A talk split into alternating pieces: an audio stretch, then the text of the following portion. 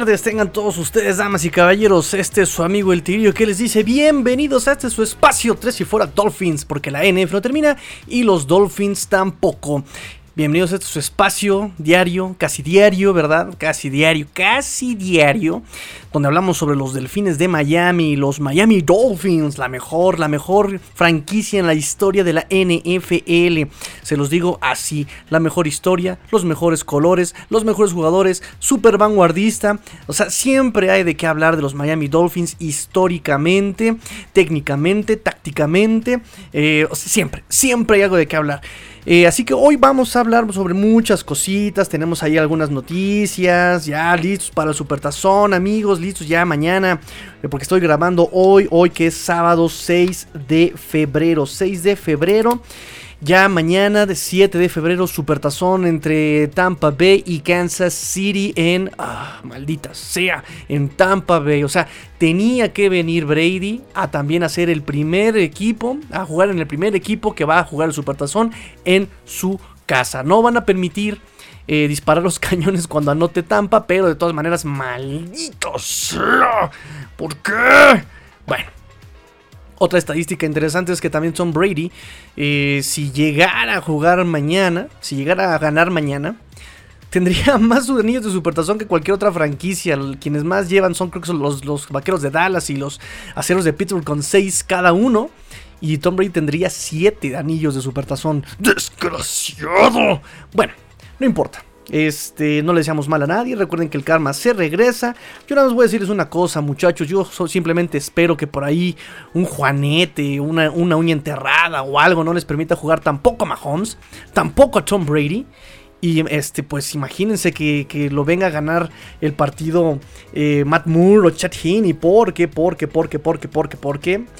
Este, los Kansas City Chiefs han elevado del Practice Squad a Matt Moore. Entonces imagínense, imagínense que algo llegara a pasar y que Chad Heaney o Matt Moore ganen el Supertazón mañana. Ostras, genial. O, que por otro lado, Blaine Goldberg también este, gane el partido en lugar de Tom Brady. Digo, de todas maneras les van a dar el anillo, pero, pero bueno, me sentiré menos, menos mal. Ok, bueno, hablando ya del Supertazón, vamos, vamos a esta primera, a esta primera parte del programa. Y ya que estamos en el tema del supertazón, bueno, pues mi deber es recordar, recordar que los delfines han estado en cinco ocasiones en el juego más grande de la liga, que es el, el partido supertazón, el partido entre los campeones de ambas conferencias, americana y nacional. Y los Dolphins han estado cinco ocasiones cinco apariciones en 15 años, en en una, racha, bueno, más bien un espacio de 15 años en el 71 al 84, ¿verdad? Ganaron dos, dos, dos de esos, este, dos de esas cinco apariciones, los perdieron tres, recordemos, recordemos, que fue el Supertazón número 6 en el 71 contra Dallas, que lo pierden. El siguiente año en el Supertazón número 8, eh, perdón, en el 7, en el 72, que lo ganan contra Washington. Recuerden que esa fue la temporada perfecta los Miami Dolphins. Les digo que la franquicia de los Dolphins es la mejor de todas.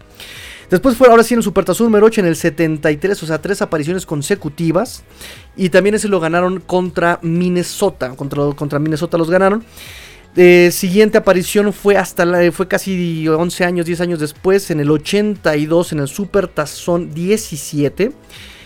Eh, que perdieron contra los eh, Washington Redskins, que ya también ese equipo cambió de nombre, ahora es el Washington Football Team, ya, ya no son los Pieles Rojas, porque ya recuerden que las nuevas generaciones nos enseñaron que es un título despectivo que no podemos seguir utilizando, ¿verdad? Muchos, fue mucha, mucha la polémica que despertó los Redskins pero era como si nosotros hiciéramos un equipo aquí que se llamara, no sé, los Patarrajadas de Iztapalapa o los indios ladinos de Mistacalco. O sea, son términos despectivos. El Redskins viene de un término despectivo que yo entiendo que es lo cultural, que la tradición, que la. Pero bueno, desde un principio estaba mal. Estaba mal decirle cara pálida a alguien, estaba mal decirle piel roja a alguien, estaba mal decirle indio patarrajada a alguien, incluso hasta decirle indio así de esa manera tan despectiva, pues es incorrecto, ¿no? Entonces, bueno, viene el cambio, los Washington Football Team. Nada más quiero eh, aclarar eso, dije Redskins, sí, pero porque así se llamaban en esos años.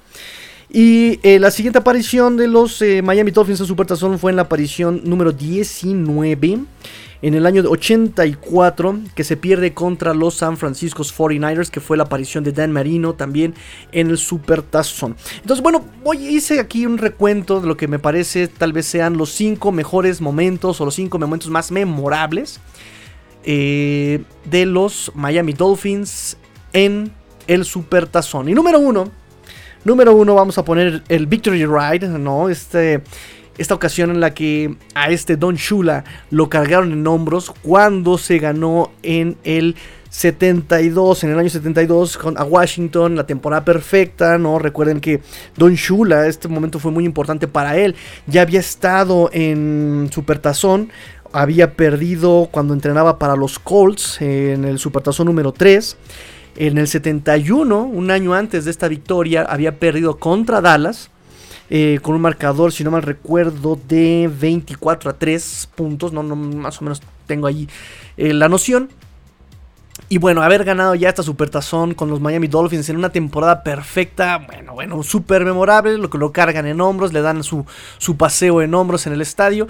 Maravilloso, Don Shula. Yo creo que ponemos a este, eh, este momento como el número uno en las apariciones de supertazones de los Dolphins. En el número 2 en el número 2 vamos a poner el regreso de Fulton Walker, número 41 en el campo, número 1 en sus corazones. Esto pasó justamente en el partido contra Washington, en el segundo supertazón que se enfrentaron contra Washington en el 82, si no mal recuerdo. Em, fue justamente eh, un, un kickoff, ¿sí?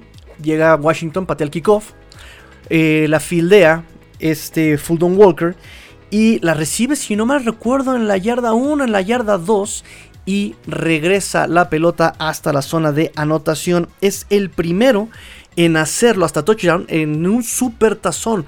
Fulton Walker. Fulton Walker también ya falleció, si no mal recuerdo, en 2013 fallece. Eh, no recuerdo bien las causas, pero fallece ya Fulton Walker, número 41 en los Miami Dolphins y regresa la pelota hasta touchdown, primero en hacerlo en la historia de la NFL en un super tazón. Por eso lo ponemos que es el número 2, Fulton Walker, número 41. En el número 3, en el, momento número 3, eh, justamente vamos a poner de este mismo partido el pase de anotación de este Woodley, de David de Woodley, a este Jimmy Céfalo que abre el marcador en el partido del año del 82, en el partido contra Washington. Que empieza, pues obviamente, Miami liderando 7 a 0 con este pase a este Jimmy Céfalo para 76 yardas. Muy temprano en el partido, primer cuarto, encuentra este Woodley a Céfalo. Se escapa 76 yardas y anota. Un pase muy, muy, muy bonito.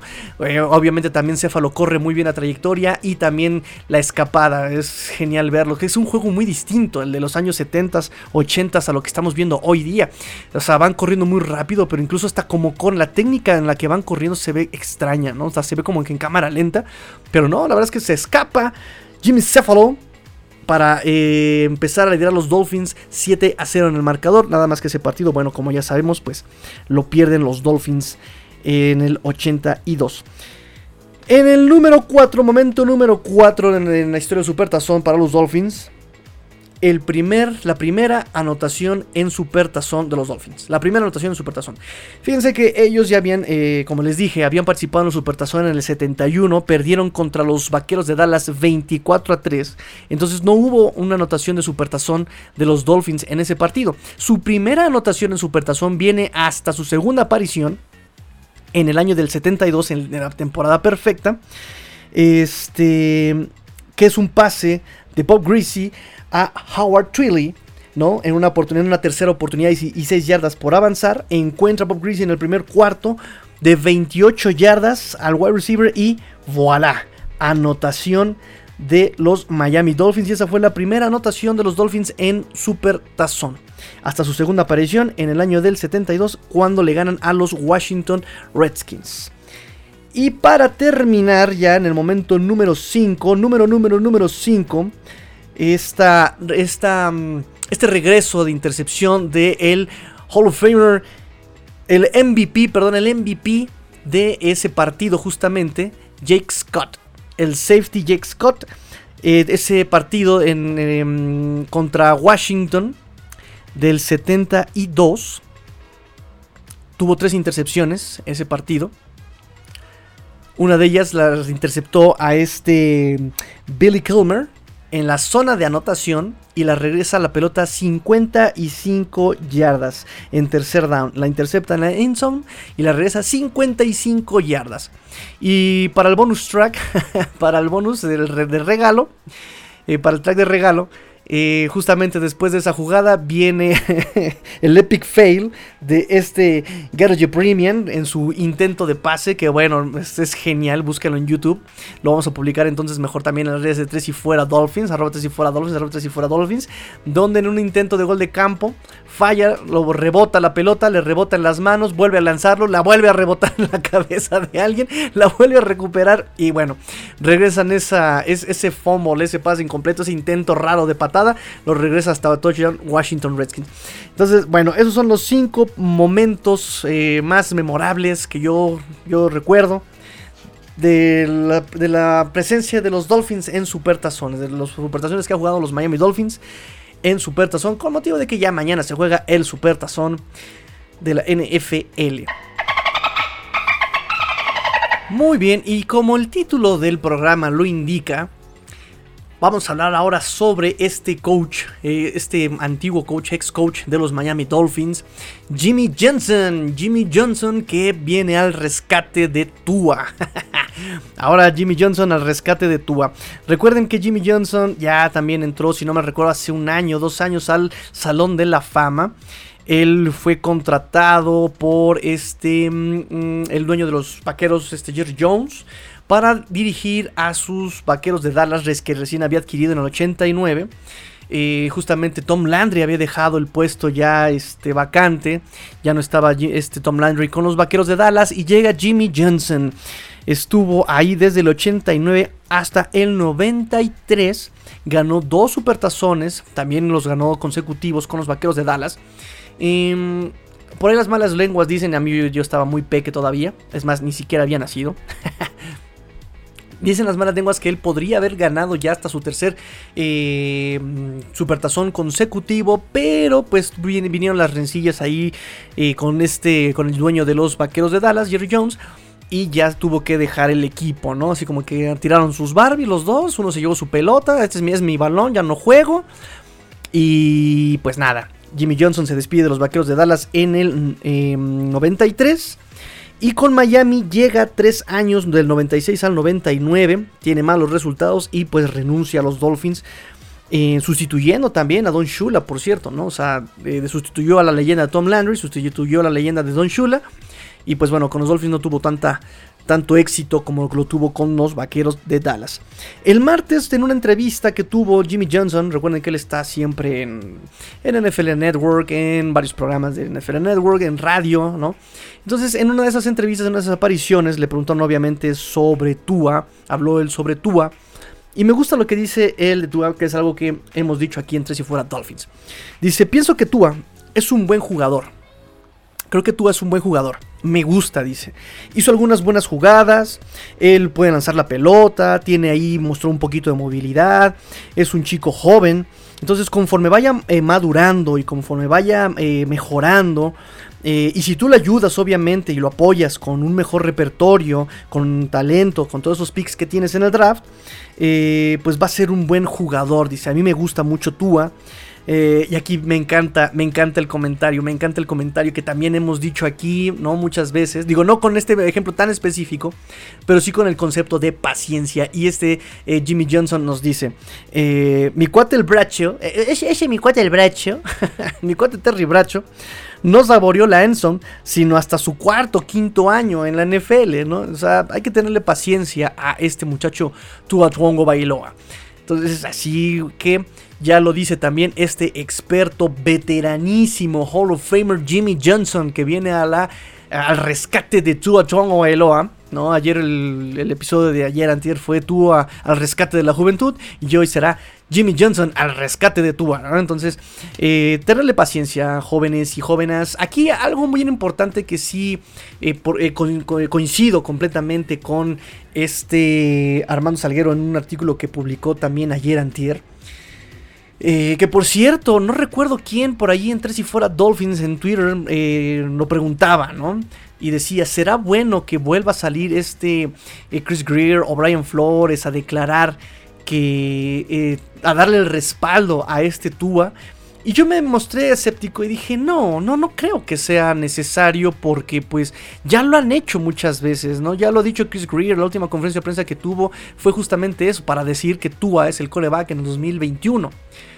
Pero Aquí Armando Salguero, después de todas las entrevistas que tuvo Tua por esta, ya saben que es la semana de promoción de jugadores, de Supertazón, de toda esta situación, ¿no? Eh, nos dice es Armando Salguero que efectivamente a él lo nota distinto a Tua, ¿sí? Eh, él dice, no es el mismo Tua que vimos en Alabama, no es el mismo Tua que vimos que entró al campeonato nacional siendo su primer año y ganó el partido en un bombazo de 40 yardas en tiempo extra, no es el Tua que vimos contra Arizona o contra Kansas, es un Tua completamente tímido, eh, que no está seguro de su futuro con los Dolphins. Mm, hace algunos momentos, hace unas semanas, eh, hace tres semanas, cuatro semanas, justamente empezó el morbo, el, justamente este, ¿cómo decirlo? Em, rumor de que Watson podía llegar a los Miami Dolphins. Em, y este Fer Contreras, que por cierto ya prometo eh, acabar su artículo, es que hace una semana de pesadilla, ustedes disculparán, pero ya por fin el artículo ya lo tengo corregido.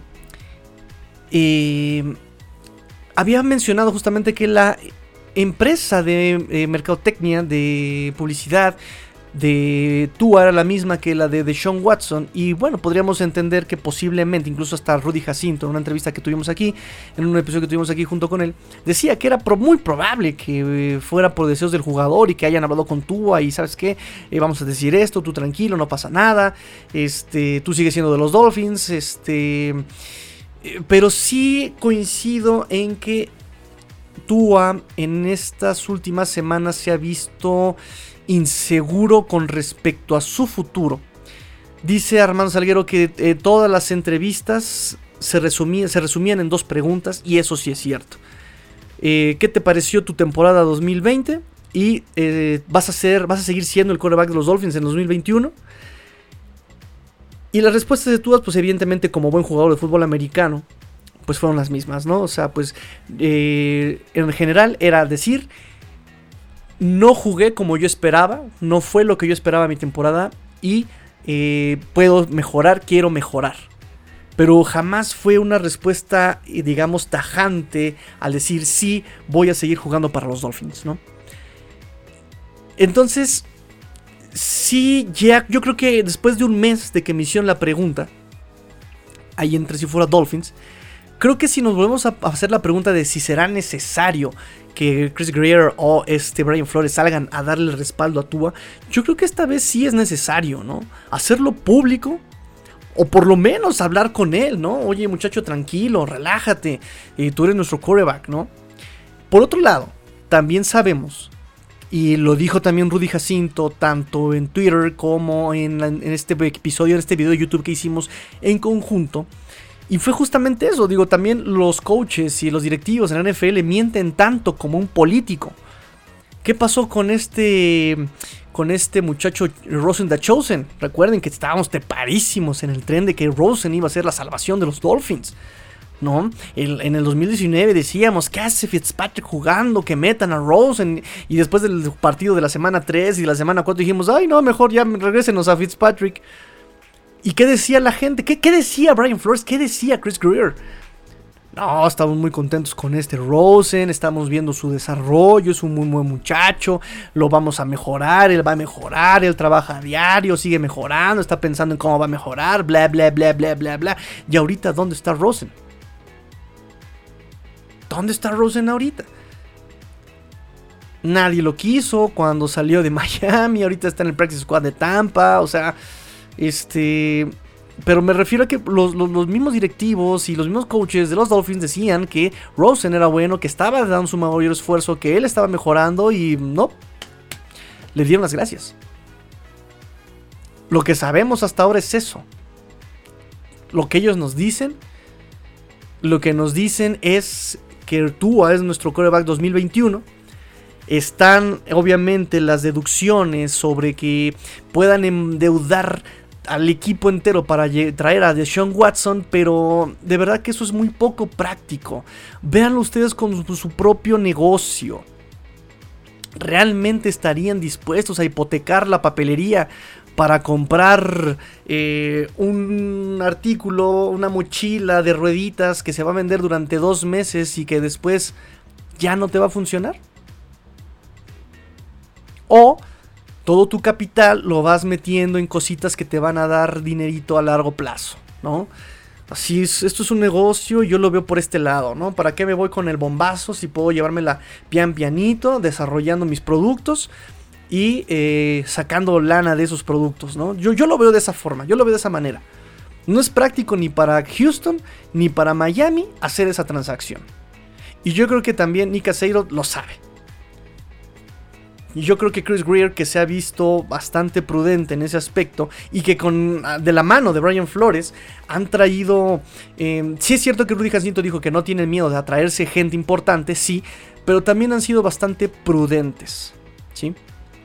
Me saca muchísimo de onda. Por ejemplo, te digo, en ese historial, pues también está, eh, eh, obviamente, ese Bell dijo que mm, los Dolphins habían empujado, habían presionado porque él fuera a los Dolphins. Él se decide por una victoria fácil con los Kansas City Chiefs, pero eh, desde que se también planteó el rumor y la posibilidad, yo también dije, no creo, porque Le'Veon Bell no encaja en las cualidades extracanchas que Flores. Y Le'Veon Bell nos dijo que sí, que los Dolphins habían empujado muy fuerte por él. Ahora también viene otra cosa. Estamos en off-season y en off-season se va a decir que, que, incluso Brian Flores va a traer a su mamá a jugar aquí a los Dolphins. No sabemos. No sabemos. Mañana es el Supertazón.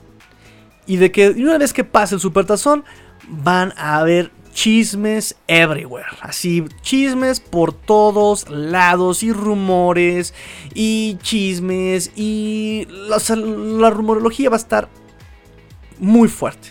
Lo sabemos, pasa cada año. Cada año es lo mismo. Si nos vamos a lo que ellos han dicho y a los prácticos, a los, lo, que ha pasado y a, lo, la cuestión práctica, pues Deshaun Watson no tiene cabida aquí en Miami. Tú es el pick número 5 global. Y yo quiero aquí hacer una aclaración con respecto a Tua que ya lo he hecho muchas, muchas veces. El Tua que vimos en Miami efectivamente no es el Tua que jugó en Alabama, que se dejaba golpear. Y Tua no se dejaba golpear por justamente la instrucción de los coaches. Entonces, tal vez veamos a Tua más suelto, más suelto en el año, en el próximo año. Más afianzado, ya con pretemporada, esperemos si la pandemia lo permite, ¿verdad? Con un campamento de entrenamiento mucho más amplio. Además, volvemos a lo mismo, el que hayan traído a Charlie Fryer también dice muchísimo. Entonces, em, nos dice Hermano Salguero, es un gran muchacho, es una excelente persona. Este, pero pues sí, o sea, las circunstancias en Miami y en general en la NFL el año pasado fueron muy, muy raras. Todos estuvieron limitados por, si de por sí por las lesiones, que en esta ocasión atacaron muy graves las lesiones a la NFL, pues se aumentó el, el factor COVID. Tua venía de una lesión muy importante, él lo dijo en entrevista, o sea, todo mi año pasado fue, o sea, se dedicó a pura rehabilitación no tuve una preparación como tal. No tuve un off-season real como tal, fue rehabilitarme. Entonces, hay que tenerle paciencia a Tua. Vimos cosas buenas en Tua el año pasado. Eh, apenas empieza este año 2021. Vamos a darle oportunidad. Vamos a dar, ver cómo, cómo madura, cómo florece. Jimmy Johnson ya nos lo dice en esta entrevista que le dieron. Ya hasta saqué el artículo de, de Adam Salguero. Eh, y bueno, ya también Jimmy Johnson, nada más para terminar, ¿no? Al respecto de Sean Watson, justamente dice que, pues mucha gente estaba inconforme en Houston, en la institución de Houston, por haber cambiado a este de Hopkins y por hacer varios cambios ahí que no le gustaron a nadie. Dice, seguramente este de Sean Watson está en el mismo tono de inconformidad. Dice, si yo fuera a los Houston Texans, iría a su casa, le tocaba la puerta, le invitaba un par de cervezas y le decía, ¿qué onda carnal? ¿Qué pasó? ¿Qué pato cuacuá? ¿Cómo vamos a arreglar esto? ¿Cómo vamos a quedar? ¿Se va a armar la carnita asada o qué? Si me dice que no, bueno, regreso al siguiente día, le toco la puerta, le invito a un par de cervezas, le digo, ¿qué pasó? ¿Qué pato cuacuá? ¿Me vas a permitirme arreglar esto? ¿Cómo le vamos a hacer? ¿Vamos a trabajar juntos? Si me dice que no, bueno, regreso el próximo día, le toco la puerta, le digo, ¿qué pato cuacuá? ¿Qué pasó? ¿Para la? Jimmy Johnson dice que no dejaría ir a Deshaun Watson y que se pondría a trabajar inmediatamente en conjunto con él para arreglar la situación y para sacar a los Houston Texans adelante. Eso nos dice, eso nos dice Jimmy Johnson, Salón de la Fama. Y ya para el tercer bloque de este su programa, Tres y Fuera Dolphins. Recuerden, chicos, chicas, a todos los peques, grandes, mayores, la edad siempre se lleva en la mente y en el corazón, en el cocoro. Así que todos somos jóvenes. Jóvenes y jovencitas, peques, niños y niñas de todas las edades Dolphins.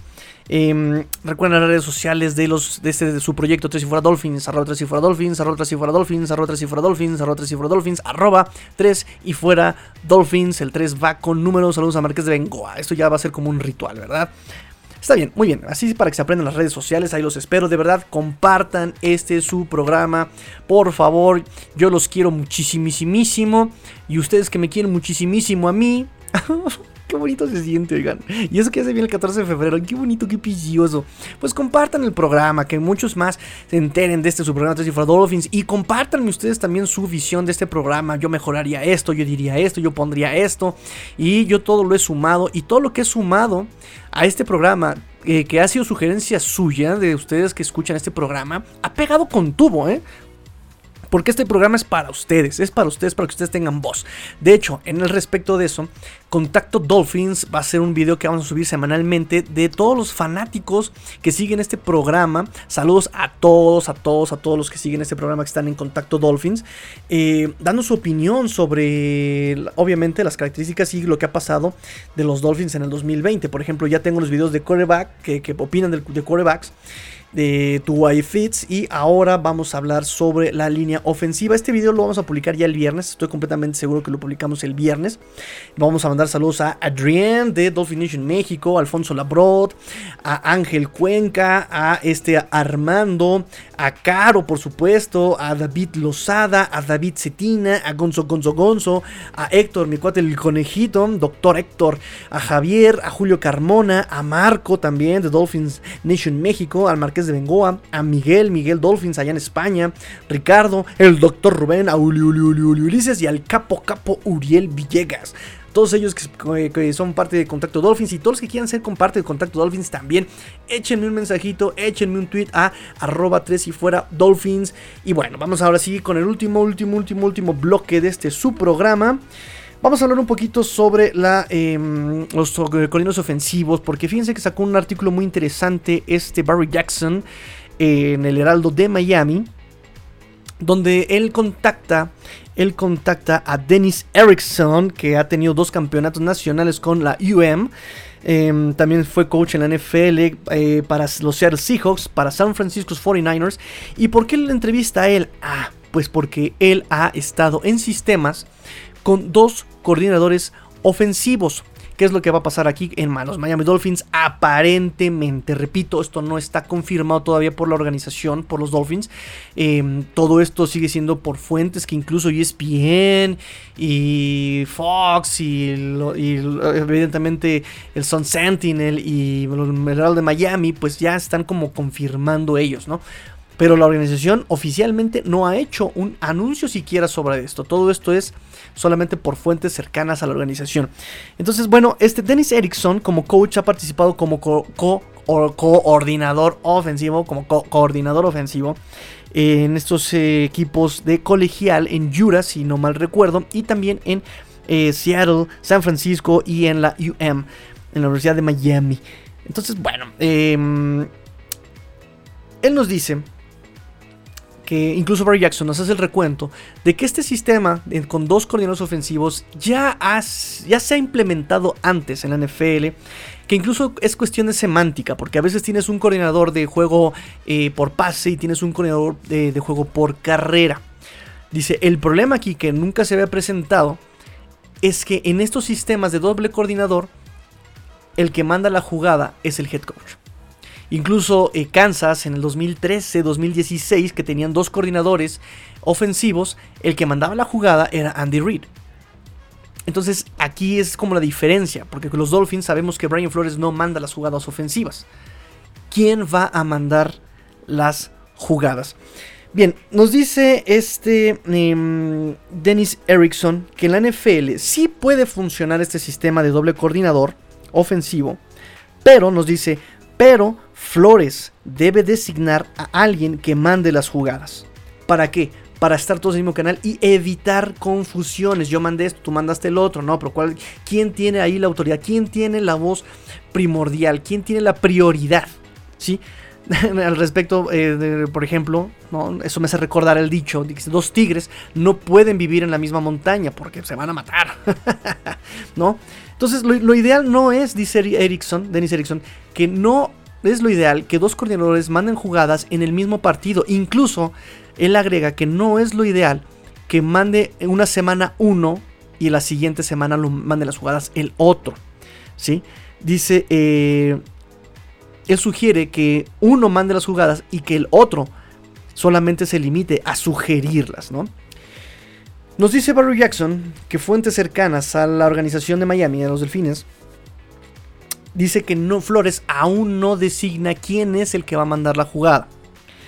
Dice eh, internamente, aquí en un Fuera Dolphins también lo sabíamos, que muy probablemente quien lleve la batuta y quien lleva, por ejemplo, la delantera en esa chama de play caller sea George Gutsy.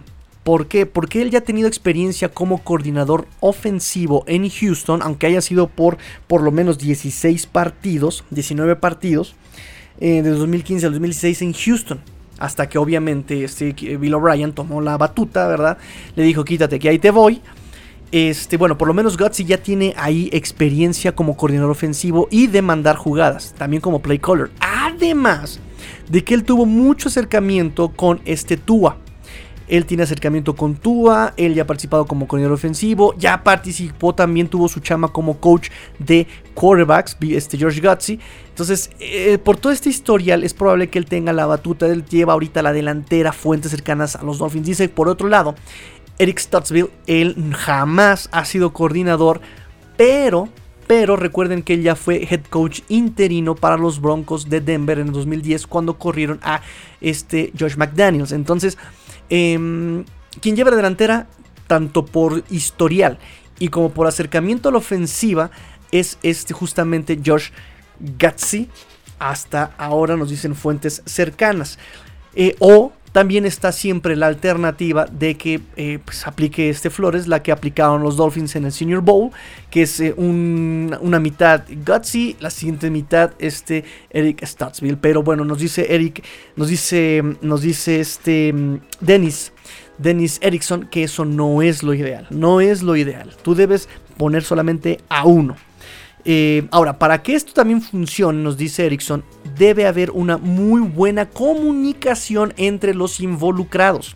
Una muy buena comunicación y además unas las responsabilidades muy bien definidas. No tiene que tener todo muy bien su papel claro de qué es lo que va a hacer. Y al momento de hacer, de preparar las series ofensivas y de preparar el partido, el esquema ofensivo, deben estar todos e involucrarse, deben estar todos involucrados en la ofensiva y en la planeación del juego. Dice, tienen que estar todos en la misma página eh, el día de juego, ¿no? Y esto también se me hace muy, muy Brian Flores, ¿no? El trabajo en equipo, el, eh, también todo el año, todo el año, en las conferencias de prensa entre este Anthony Campanile, Josh Boyer, eh, e incluso George Gatzi, y es incluso el que ya no está en la organización, que es Robbie Brown todos decían que había una muy buena comunicación entre todos ahí en los Dolphins, incluso entre los jugadores. Los jugadores decían que había una muy buena comunicación entre jugadores y entre coaches. Esta relación coach a coach, coach este, coordinador, coordinador asistente, incluso eh, staff de coacheo jugadores. Todos, todos, todos, todos en todas las conferencias de prensa siempre había por lo menos una mención a que había una muy buena comunicación. Y además de que Brian Flores se ha encargado de que el staff y el roster de jugadores siempre pongan el equipo primero justamente para propiciar esta comunicación, ¿no? Que no haya una guerra de egos y que se pueda dar una comunicación muy buena. el ejemplo está entre Tua Fitzpatrick, eh, obviamente entre los coaches, entre Robbie Brown y este Josh Gatzi, entre Chin Gailey, entre Josh Gatzi también. O sea, había una muy buena comunicación entre ellos aparentemente. Entonces esto es muy Brian Flores que se puede dar. Nos dice eh, justamente em, este George Gotzi, tiene que haber una, todos tienen que estar en la misma página el día de juego, tienen que estar todos involucrados en la preparación de, la ofensiva. Nos dice, en, la preparación de juego, dice Flores debe tener claro quién hace qué cosa. Eh, dice, Brian Flores tiene que llegar a decir, a ver, tú, coordinador ofensivo número uno, haz el juego de carrera. Tú, coordinador ofensivo número dos, haz el juego de pase. O sea, las, cosas bien definidas, ¿no? Las responsabilidades bien, bien definidas. Dice, lo ideal es que trabajen juntos. El coordinador de juego de carrera, eh, por ejemplo, le va a hablar a los coaches ofensivos sobre los esquemas de bloqueo, bla, bla, bla, bla. Pero, ¿qué pasa cuando vas a jugar, por ejemplo, play action? Porque en el play action es un engaño de carrera, pero es un pase. ¿Quién se va a, a, echar ese tipo de jugadas al hombro? ¿El coordinador de carrera o el coordinador de juego aéreo? ¿Sí? Y ahora, si lo ponemos un poquito más complicado, ¿quién se va a hacer cargo del RPO? Que es un juego de carrera, un juego de pase y una jugada también en la que puede el mismo coreback correr. ¿Quién se va a hacer cargo de ese tipo de jugadas? ¿Sí? Por eso tiene que estar todo muy bien delimitado, tiene que estar todo muy bien asignado tiene que estar todo muy bien, todos tienen que estar sincronizados, tiene que haber una, sincronía, tiene que estar todo, tienen que estar todos muy bien eh, amalgamados para esta división de jugadas a la ofensiva. Porque además, y lo también nos lo dice, nos recuerda este Erickson, viene otro factor, que es el factor Charlie Fryer. Lo trajeron como coach de quarterbacks pero se sabe también por fuentes que él también va a estar metido en la coordinación ofensiva. ¿Por qué? Porque él es el que va a hacer que Tua mejore su nivel de juego, le va a facilitar las cosas, las jugadas a Tua, el sistema se lo va a explicar. O sea, él está encargado, él lo trajeron encargado especial para mejorar el juego de Tua. Obviamente tiene que entender la ofensiva para poder explicársela a su quarterback. Otra, otra señal más de que Tua se va a quedar como el coreback de Miami. Entonces, el coach de corebacks debe estar sincronizado con la ofensiva para, obviamente, eh, que mejore el juego de Tua, ¿no? En esta ocasión que dice este, este Erickson, que pues Tua, por, por, lo que pudimos ver, pues le falta todavía mucha experiencia eh, en la NFL, ¿no? Y que también obviamente le suelten un poquito la rienda y que obviamente que lo dejen de cuidar un poquito, eh, bueno, eso lo digo yo, ¿no? Que lo dejen de cuidar ya un poco más déjenlo jugar como jugaba en Alabama, ¿no?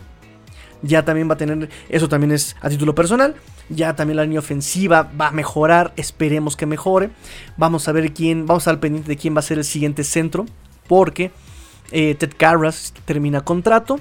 Eh, recuerden que en esta semana por ahí les mandé la nota de que habían contratado a un, eh, metieron a un centro em, que viene de Baltimore, si no mal recuerdo a, este, esta reserva de, contratos futuros, ¿no? O sea, también ahí ya previniendo un poco, preparando un poco lo que va a ser la posición de centro ofensivo con los Dolphins. Entonces, bueno, eso nos dice este em, Dennis Erickson y también nos dice que vas a necesitar a un coordinador ofensivo en el campo, por lo menos, porque pues evidentemente el coordinador ofensivo es el que se va a entender con el coach de quarterbacks y estos dos en conjunto hablan muy frecuentemente con el quarterback y los wide receivers.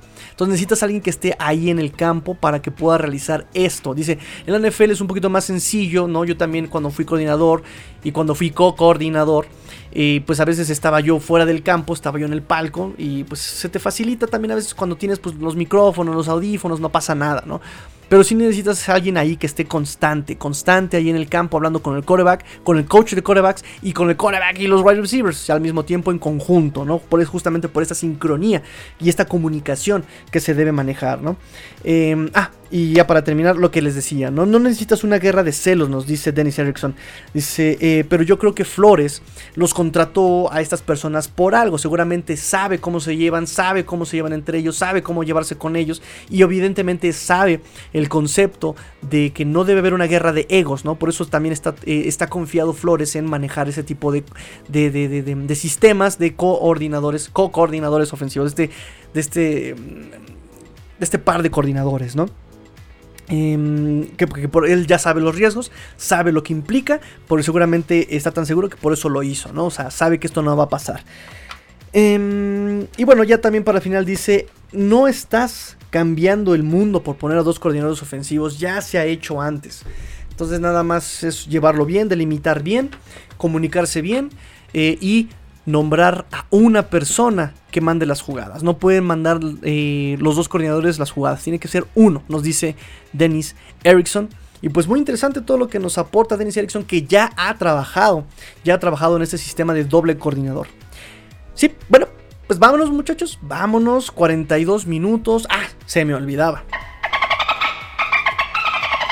Recibí amablemente varios mensajillos, varios mensajitos muy breves en los que me pedían así como que, oye Tigrillo, échanos un análisis eh, breve sobre el supertazón del día de mañana. Ok, bueno, rápidamente una embarradita. Em, es un partido eh, en el que el favorito es Kansas contra Tampa Bay. Los dos son juegos, son equipos ofensivos, tienen una ofensiva muy explosiva. Em, tienen igual de condiciones, ¿no? Si juega, por ejemplo, Kansas, Kansas tiene a Tarek Hill. Y aquí la pregunta va a ser para, para, justamente para Tampa. Escoge tu veneno. Escoge tu veneno porque si tú vas a cuidar con doble cobertura a Tarek Hill, vas a dejar libre a Travis Kelsey. Pero si tú vas a cuidar a Travis Kelsey, vas a dejar libre a Tarek Hill. Y si no, y si logras de alguna manera proteger a estos dos, Mahomes se va a encontrar perfectamente con Nicole Hartman con Sammy Watkins, incluso que creo que ya va a regresar también, va a estar disponible para mañana domingo.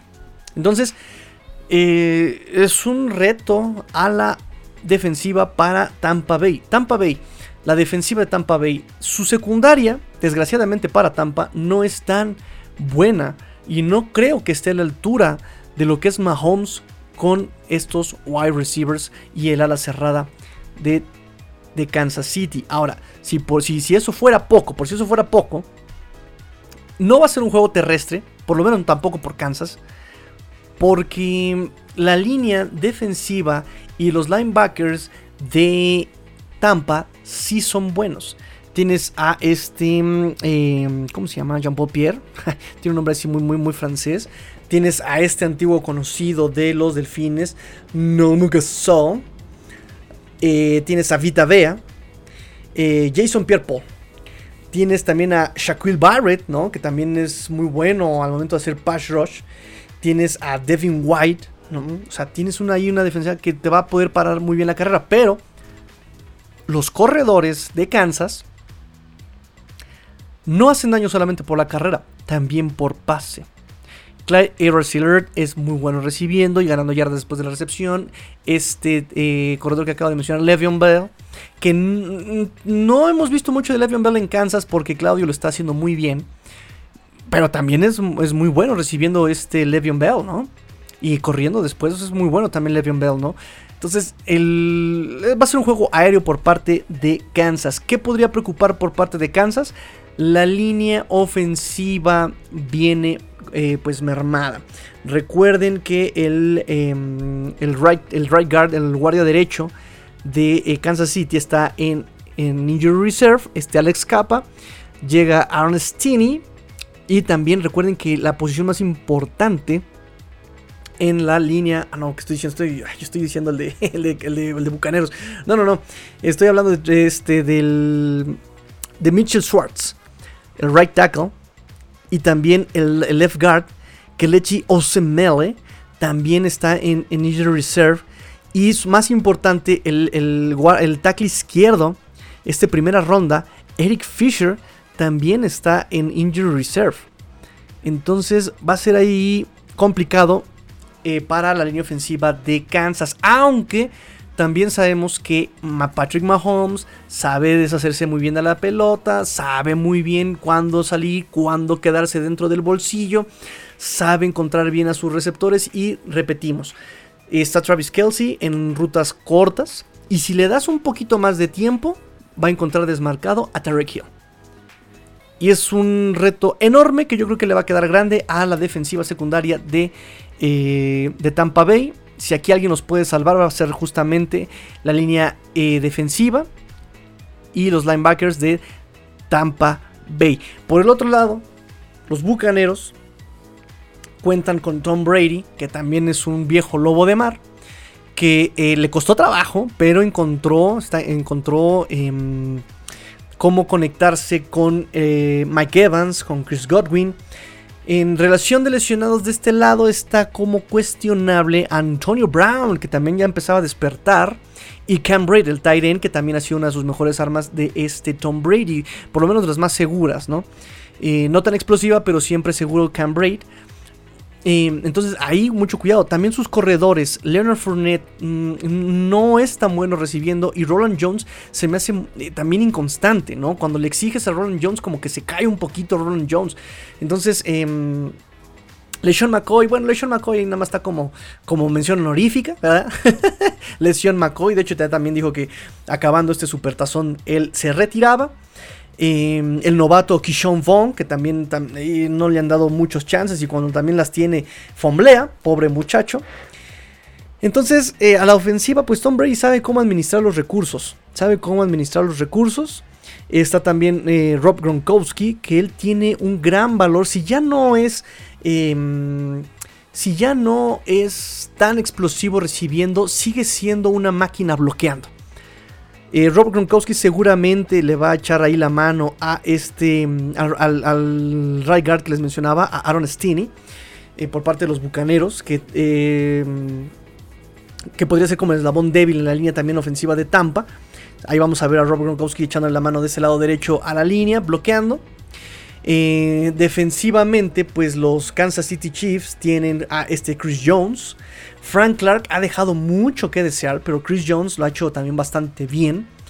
Em, y bueno, como bajas, por ejemplo, de Kansas City, em, obviamente, como les dije, Eric Fisher y Willie Gay. Willie Gay, que también había sido también de lo más constante a la defensiva, eh, entra a, lesión, a relación de lesionados el día de hoy. Entra desde la practice squad Marcus Kemp, wide receiver, y Matt Moore. Matt Moore. Y obviamente, pues Chad Hinn también anda ahí, ¿no? Em, entonces,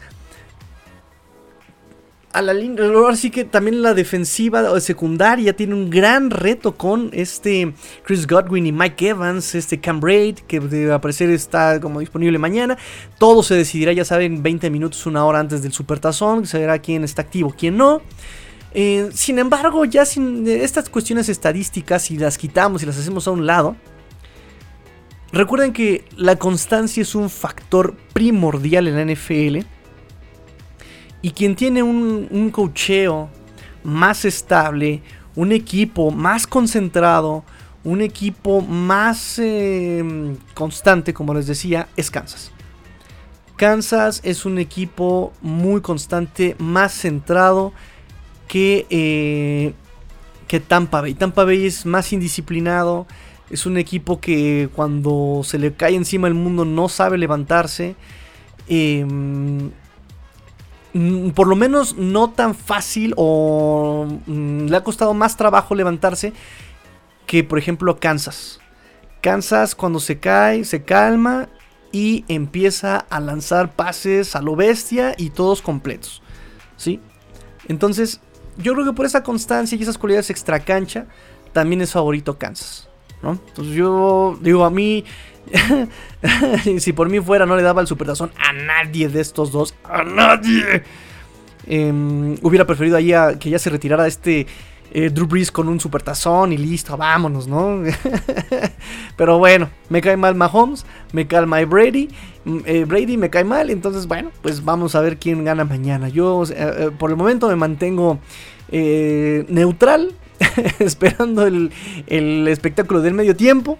Y pues bueno, 50 minutos, otra vez Tigrillo, te volviste a tardar, te volviste a tardar Tigrillo. Vámonos, espero que este programa quede ya antes de las 6 de la tarde para que escuchen, para los que todavía están conectados a las 6 de la tarde.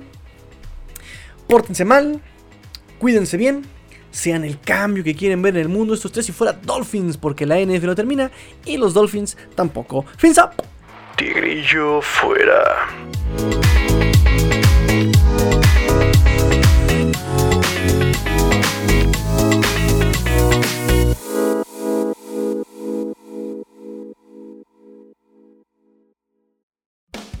Hola, soy Rudy Jacinto, creador de Tres y Fuera. Si te gustó el programa de hoy, suscríbete a este y otros podcasts de la familia Tres y Fuera. Tres y Fuera NFL, Tres y Fuera Fútbol, Tres y Fuera de tu equipo favorito y claro, el canal de Tres y Fuera YouTube con videos todos los días. Porque si tu equipo existe, Tres y Fuera lo cubre.